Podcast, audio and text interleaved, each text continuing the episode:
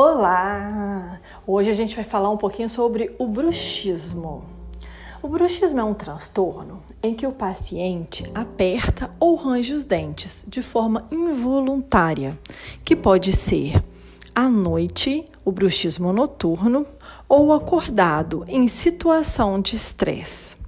Você já observou se seus dentes estão desgastados? Se tem dores no pescoço, dores na mandíbula, músculos da face com dor, dor de cabeça, cansaço e alterações no sono?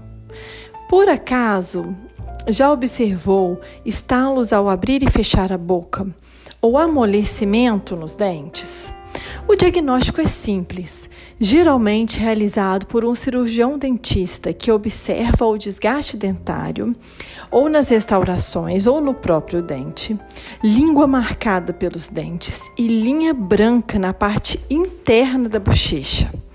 Além disso, o bruxismo noturno pode estar relacionado à apneia do sono o tratamento mais moderno é com a utilização da toxina botulínica, onde o mais conhecido é o Botox. Aplicações a cada três ou quatro meses garantem ao paciente conforto e tranquilidade, pois diminui muito a chance de quebrarem as próteses, além de ser mais prático, confortável e seguro.